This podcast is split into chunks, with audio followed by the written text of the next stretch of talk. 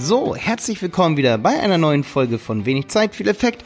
Heute geht es diesmal nicht um Sympathie, heute geht es um Usability. Genau, gestern hatten wir die Folge über Sympathie, heute ist Usability dran. Wie kannst du deine Website verbessern, dass sie mehr verkauft? Und heute geht es um einen kleinen Usability-Krimi. Das heißt, nicht die Tipps, die du sonst so hörst, sondern ein Negativbeispiel aus der Realität. Und jetzt geht's los.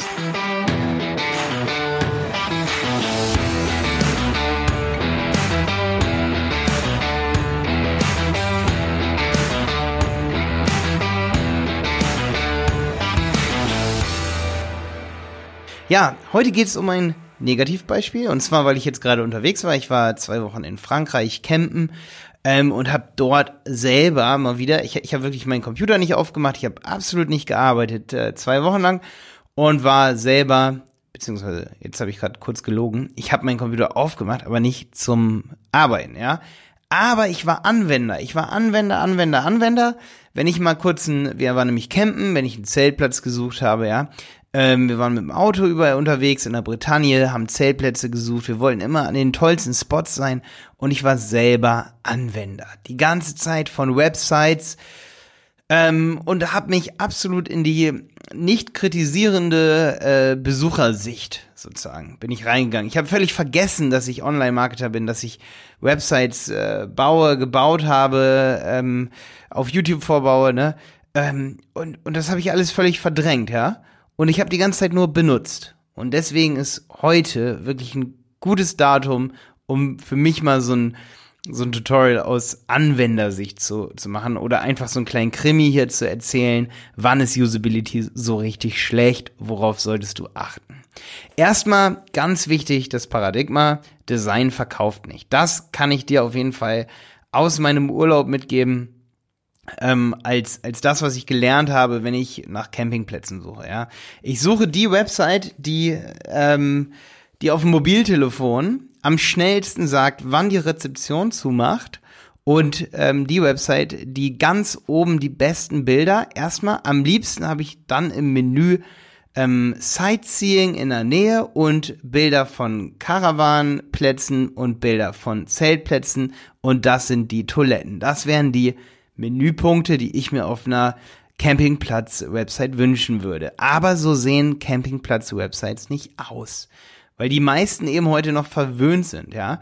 Aber darum, das ist so ein bisschen der Krimi, ähm, wo ich schon im Urlaub gedacht habe, ähm, muss ich auch wieder zugeben, natürlich habe ich auch im Urlaub ein bisschen drüber nachgedacht, was sind so die nächsten Podcast-Episoden, wo ich mir dachte, Mensch, das muss ich einfach erzählen, wie krass das ist, wenn man selber einfach mal Anwender für irgendwas ist. Beobachte dich, dich mal, was ist denn dir wichtig auf einer Website, wenn du Produkte suchst, wenn du ähm, einen Campingplatz suchst, einen See, in dem du baden gehen kannst, ein Schwimmbad, ist dir das Design der Website wichtig? Und ist das Design wichtiger als die Information? Nein. Die Informationen sind wichtiger. Richtig? Und deswegen sollten Websites, und da gebe ich dir gleich schon mal einen Tipp, schau bei Analytics rein, bei Google Analytics habe ich auch eine Podcast-Episode drüber, was wirklich das Wichtigste ist, ähm, worauf die Leute als erstes oben im Menü klicken. Das kannst du im Content Audit unter Google Analytics machen, unter Inhalte, das geht. Kannst du schauen, wo die Leute einsteigen, wo sie dann hin navigieren, was ihnen also am wichtigsten ist, ja.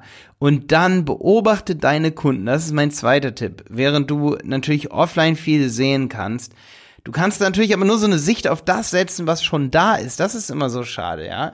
Wenn du dann eine Website da hast, eine Campingplatz-Website, äh, eine, ein Handy-Vergleich, ja, ein Kamera-Vergleich, dann kannst du nur analysieren, was aber schon da ist. Aber eventuell gibt es eine Variante, in, die sich noch in einem schwarzen Loch der ähm, unendlichen Website-Varianten befindet, die du noch nicht gebaut hast, die deutlich besser ist. Und natürlich, jetzt könnte ich sagen, hey, mach doch AB-Tests.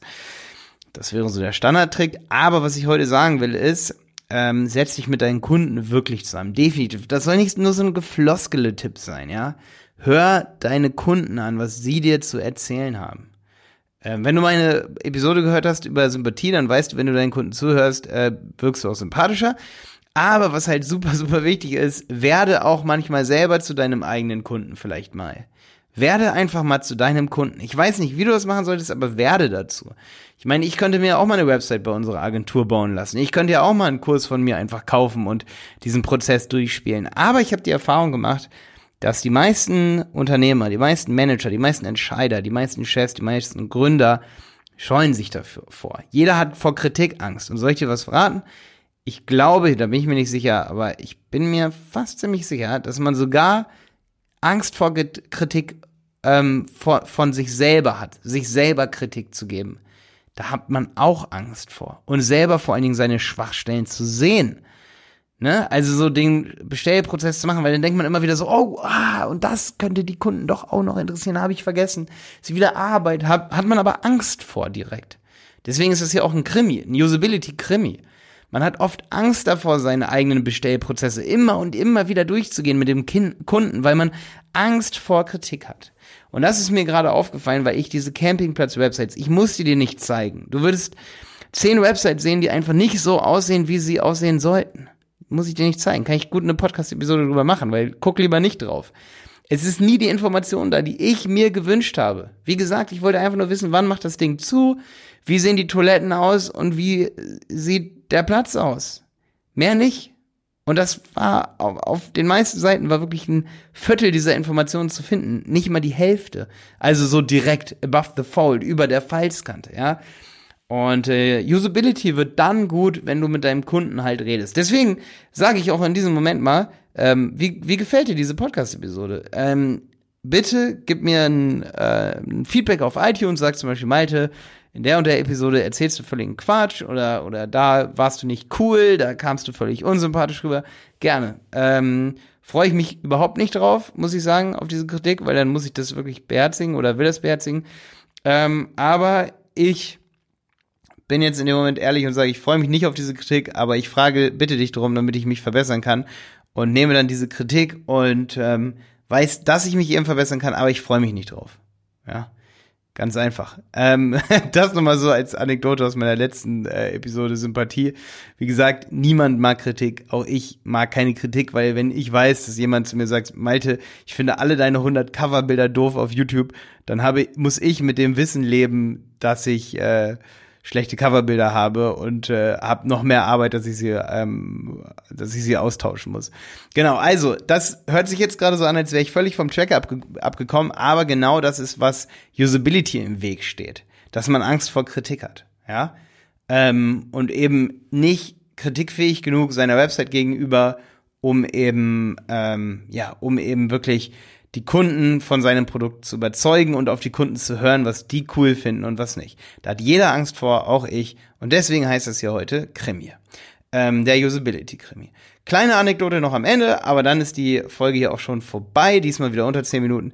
Ich habe in Paris, da haben wir uns Fahrräder geliehen, da stand ein, ein Kasten, ähm, überall, Velib, wer das vielleicht kennt, und der Button, um sich ein Konto zu machen, die Website war übrigens down die Tage, wo wir da waren, wir konnten uns nicht informieren.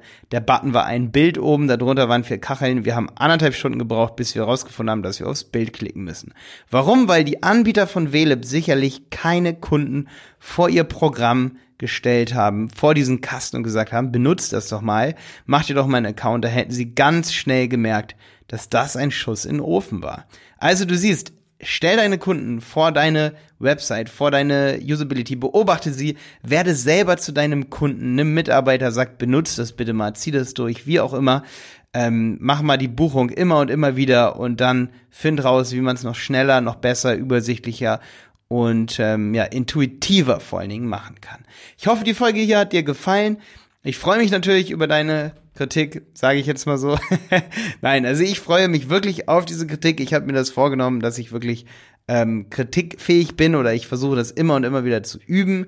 Ähm, gib mir also gerne ein paar Sterne auf iTunes, freue ich mich drauf. Bis dann, dein Malte und ich hoffe natürlich, dass du hier ordentlich was mitnehmen konntest und jetzt noch mehr Kunden akquirieren kannst durch bessere Usability, indem du die wirklich erfolgreich testest. Bis dann, dein Malte.